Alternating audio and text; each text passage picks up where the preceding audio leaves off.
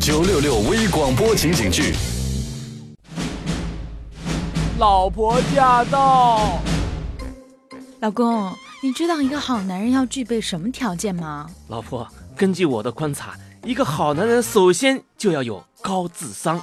你这个头型儿怎么看都看不出来能装下多少智商啊！这个你就不晓得了。智商这种高尖端的玩意儿，看是看不出来的，需要专门的测试才会晓得。哟呵，说的玄乎的，你有多高啊？爱因斯坦多高，我就多高。身高吧？这么跟你说吧，爱因斯坦的智商大概是一百五十，而我的智商呢，不太稳定，有的时候呢会比他稍微高那么一点点，而有的时候呢又会比他稍微低那么一点点。行了，别扯那些没用的啊！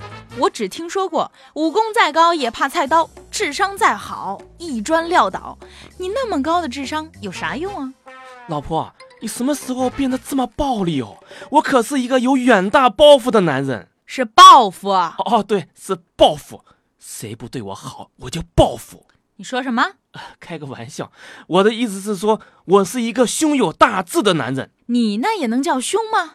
我看你还是多运动运动，增加点男人的气质吧。老婆，这一次我一定要听你的。作为一个未来好男人的典范，从今天开始，我就要坚持去健身房。我的目标是施瓦辛格格。施瓦辛格格，我看就算了吧。不过老公，我发现你今天的表现非常的上进嘛。其实我一直都没有停止过进步啊。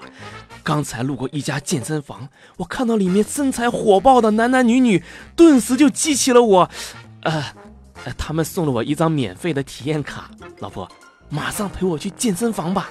你健身干嘛让我陪着呀？难道你是在变相的说我胖吗？呃，呃，如如果你不愿意的话，嗯那就算了吧。算了，你是不是想说我懒呢？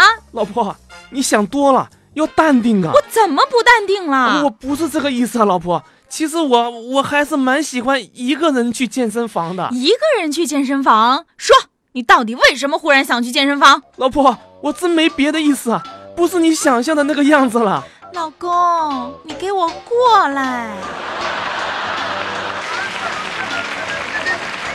老婆驾到！